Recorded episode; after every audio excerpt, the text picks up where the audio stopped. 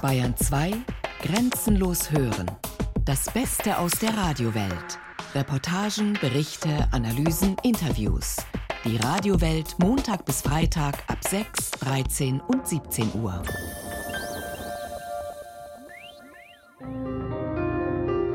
Die GBW bleibt bayerisch. Die wollten, dass wir rausgehen. Da verlieren viele Leute gutes Geld damit. Die Akte GBW. Ein bayerischer Wirtschaftskrimi. Hier stimmt etwas nicht. Das ist der erste Eindruck, den wir haben, als wir den dicken Stapel geheimer Münchner Stadtratsunterlagen das erste Mal durchgearbeitet haben. Über 1000 Seiten. Nur eins steht fest. Im Poker um die GBW haben die Kommunen weniger geboten als die Augsburger Patrizier und ihre Partner.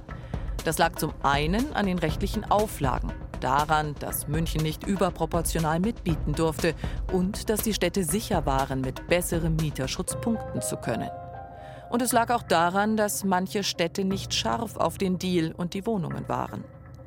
Münchens damaliger Oberbürgermeister und Spitzenkandidat der Bayern-SPD Christian Ude sagt uns, wir haben im kommunalen Konsortium versucht, so weit zu gehen, wie es natürlich für die wohlhabende Stadt München auch noch zu vertreten war, während die anderen Kommunen aus verständlichen Gründen gesagt haben, nein, das ist für uns die Grenze, wo ein Wohnungsbestand noch wirtschaftlich vertretbar verwaltet und weitergeführt werden kann. Vertreter von München und Nürnberg machten im Sommer 2012 eine Werbereise durch den Freistaat. Ein Hauch von Landtagswahlkampf lag sicher schon in der Luft, auch wenn der damalige SPD-Spitzenkandidat Christian Ude das vehement bestreitet. Es kamen zusammen Puchheim, Miltenberg, Erlangen, Dingolfing, Aschaffenburg, Nürnberg und München. Sie gründen später eine Gesellschaft, die Wohnen in Bayern. Sie soll die rund 30.000 GBW-Wohnungen kaufen. Auch das Geschäftsmodell der Kommunen ist ausgeklügelt. Wir finden heraus, auch sie hätten sich die 88 Millionen Euro Grunderwerbsteuer gespart. Und das als Vertreter der öffentlichen Hand. Aber auch das wird im Laufe unserer Recherche deutlich. Die Städte haben gekämpft im Bieterverfahren, damit Wohnraum bezahlbar bleibt. Rückblick. Es ist der 10. Oktober 2012.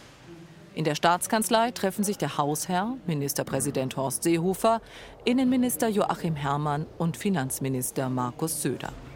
Es geht um den Verkauf der Landesbank Immobilientochter GBW. Von den Städten sind die beiden SPD-Oberbürgermeister von Nürnberg und München, Ulrich Mali und Christian Ude, eingeladen, aber auch der CSU-Oberbürgermeister von Erlangen, Siegfried Balleis. Außerdem hochrangige Vertreter der Bayern-LB. Der Ministerpräsident, so steht es in den geheimen Münchner Stadtratsunterlagen, ist dagegen, dass der Freistaat sich an einem städtischen Konsortium beteiligt. Die Staatsregierung sagt aber einen großzügigen Zeitplan zu. In den nächsten Wochen werde die Bayern LB ein offenes Bieterverfahren für den Verkauf der GBW-Aktien starten. Eine schriftliche Interessensbekundung sei dann bis Jahresende abzugeben. Auf einmal aber geht alles viel schneller. Schon fünf Tage später, am Montag, den 15. Oktober 2012, erscheint eine Anzeige in mehreren Zeitungen. Sie trägt den Titel Veräußerung von Anteilen an der GBW. Die Bayerische Landesbank hat beschlossen, ihren Anteil an der im Freiverkehr gehandelten GBW AG in Höhe von 91,93 Prozent zu veräußern. Interessenten werden hiermit aufgefordert, ihr Interesse an dem Erwerb der Aktien der Bayern LB an der GBW AG bis zum 9. November 2012 schriftlich bei der Bayern LB zu bekunden. Wir fragen bei mehreren Zeitungen nach. Annoncen, heißt es, müssen mindestens drei Werktage vorher eingehen. Wir erzählen einem Teilnehmer des Spitzentreffens davon. Das heißt, während Sie, um es mal überspitzt zu formulieren, in der Staatskanzlei saßen, war dieser Anzeigentext bereits draußen. Also das äh, ist dann schon ein äh, richtiges Fallspiel. Aber ich kann mich erinnern, dass wir alle platt gewesen sind, wie schnell die Einleitung des Bieterverfahrens über uns hinweggerollt ist. Christian Ude, das damalige Stadtoberhaupt Münchens, ist einer von drei Oberbürgermeistern, die sich heute ausgetanzt fühlen. Die Staatskanzlei bestätigt uns das Treffen. Für Verlauf und Details aber verweisen sie auf die Bayern LB. Und die Landesbank äußert sich gar nicht dazu. Ulrich Mali, heute noch OB von Nürnberg, will uns kein Interview geben. Aber damals hat der Horst Seehofer einen erbosten Brief geschrieben. Der liegt uns vor. Mali pocht darin auf drei Zusagen. Interessensbekundungen bis Jahresende, ein klares Ja aller Bieter zur Sozialcharta und ein Versprechen des Ministerpräsidenten. Vor dem Start eines Bieterverfahrens werden Finanzministerium und die Bayern LB die Städte in puncto finanzielle Anforderungen beraten.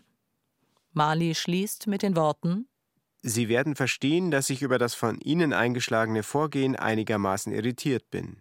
Der Brief hilft nichts.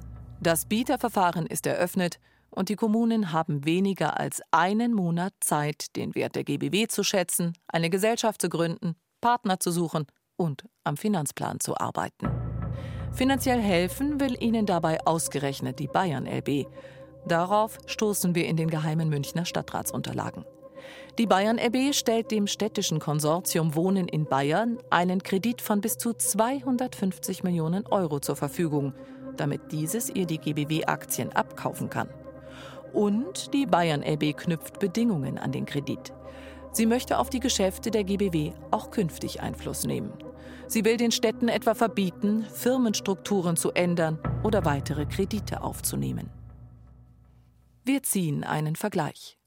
Das ist in etwa so, als würde ein Mann einem Freund Geld leihen, damit der ihm sein Auto abkaufen kann. Für das Darlehen verlangt er Zinsen. Und damit nicht genug. Er möchte auch noch diktieren, wohin der Freund mit dem Auto fährt, was er tankt und wie viele Leute er mitnimmt. Die Kommunen akzeptieren die Kreditbedingungen zähneknirschend. Heute wissen wir, der Kredit wird nie gebraucht.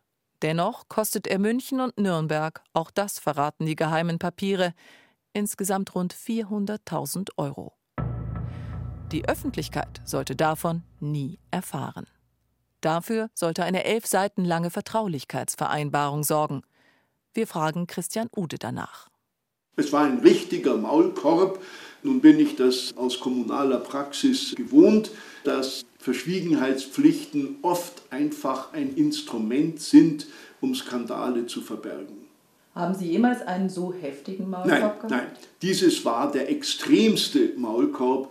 Ich weiß auch nicht, ob es in der bayerischen Kommunalgeschichte überhaupt ein Beispiel nach 45 gibt, äh, das sich daran messen könnte.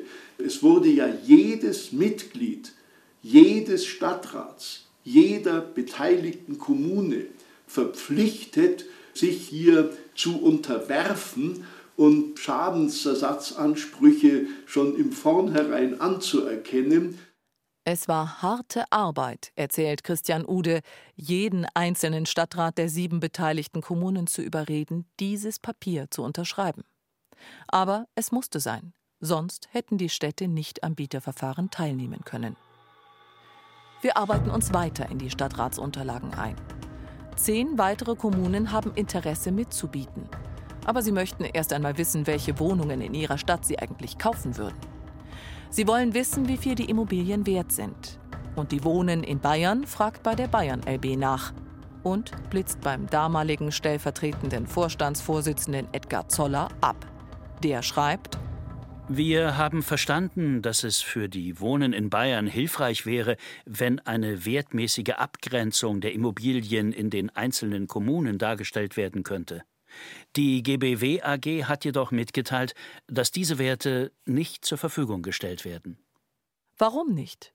Wir haken beim ehemaligen GBW-Manager Max Müller nach. Er sagt, die Daten wären da gewesen. Sie auszudrucken hätte eine Viertelstunde gedauert. Die GBW schreibt uns allgemein zum Bieterverfahren, weder wurden dabei einzelne Bieter bevorzugt, noch wurden ihnen Informationen vorenthalten. Wie passt das alles zusammen? Und noch eine Überraschung taucht in den geheimen Stadtratsunterlagen auf. Bis heute heißt es offiziell, dass die Bayern LB ihre Beteiligung von 92 Prozent an der GBW verkauft hat. Tatsächlich aber stellen wir fest, die Bayern LB hat knapp 97 Prozent angeboten.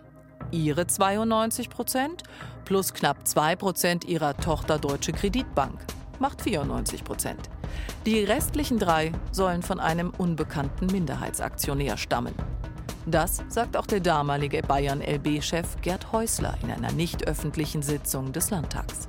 Das Protokoll liegt uns ebenfalls vor. Für die Kommunen bedeutet das Ganze, sie müssten noch mehr Geld auftreiben.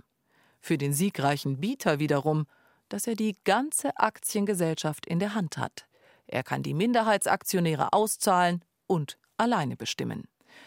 Münchens damaliger Oberbürgermeister Christian Ude darf wegen der Vertraulichkeitsvereinbarung nichts Genaues sagen. Sie müssen ja da nichts, keine Details erzählen, aber empfanden Ihre Mitarbeiter, wie haben die reagiert, die da nun täglich mit eingebunden waren?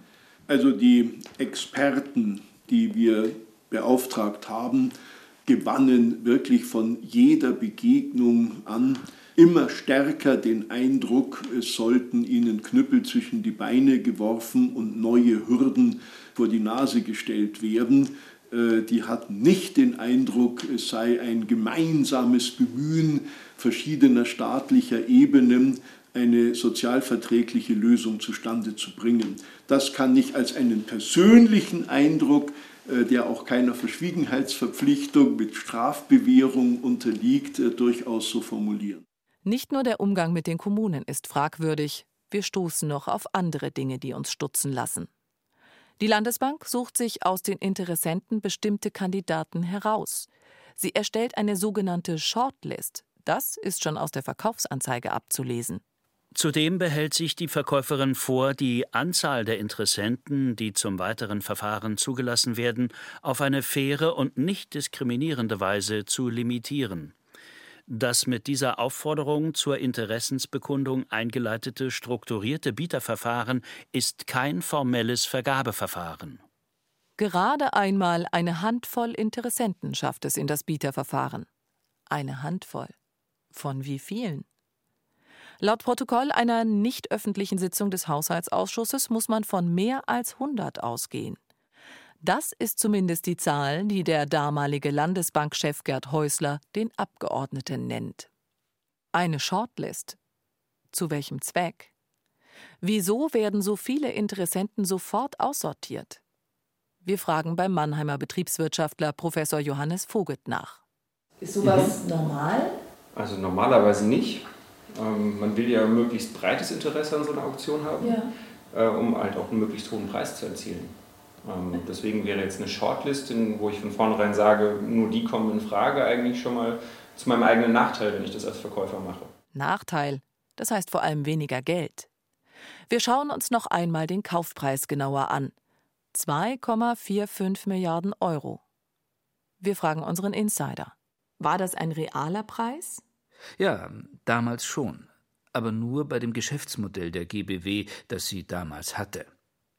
Die GBW war ein Bestandshalter, kein Aufteiler. Wäre man danach gegangen, also einzeln verkaufen und so weiter, hätte alleine der Wert der Immobilien in München damals locker drei Milliarden Euro betragen.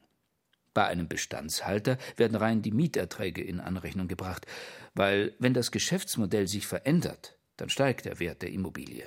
Wie wurde denn die GBW bewertet und verkauft? Verkauft und bewertet wurde als Bestandshalter. Wenn aber ein Aufteiler, also jemand, der die Wohnungen einzeln weiterverkauft, die GBW übernommen hat, dann war der Preis zu niedrig. Damals wundert sich auch die Börsenzeitung. Angesichts der Investoreneuphorie und der jüngsten Entwicklung am Immobilienmarkt verblüfft, dass die Bayern LB keinen höheren Verkaufspreis erzielen konnte. Denn 882 Millionen Euro sind rund 5 Prozent weniger als der anteilige, zuletzt allerdings gestiegene Nettovermögenswert des Portfolios. Es werden nur 1300 Euro pro Quadratmeter fällig. Für diesen Betrag lassen sich auf dem freien Markt kaum Wohnungen im Großraum München finden. Wir fragen nach, aber Aussagen zum Kaufpreis bekommen wir weder von der Bayern LB noch vom Finanzministerium. Nochmal zurück ins Jahr 2013. Wie ging es weiter für die Kommunen?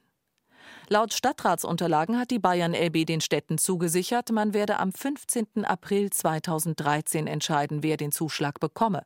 Bis dahin würde noch verhandelt und man könnte letzte Änderungen am Kaufvertrag beschließen.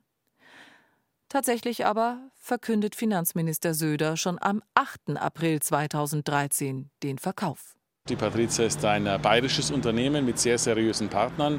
Da können Sparkassen, Sparkassenversicherungen, Investoren dazu, beispielsweise aus dem Bereich auch der WWK-Versicherungen, der Ärzte, der Anwälte, der Apotheker. Also insgesamt ist es ein solides äh, bayerisches Unternehmen, das dahinter steht. Wirklich? Die Kommunen gehen leer aus. Stattdessen gewinnt ein weitgehend anonymer Investorenclub mit Sitz in Luxemburg. Wer genau macht mit? Die WWK, also die Witwen- und Waisenkasse mit Hauptsitz in München, äußert sich trotz dreifacher Nachfrage, ob sie ein GBW-Investor ist, nicht.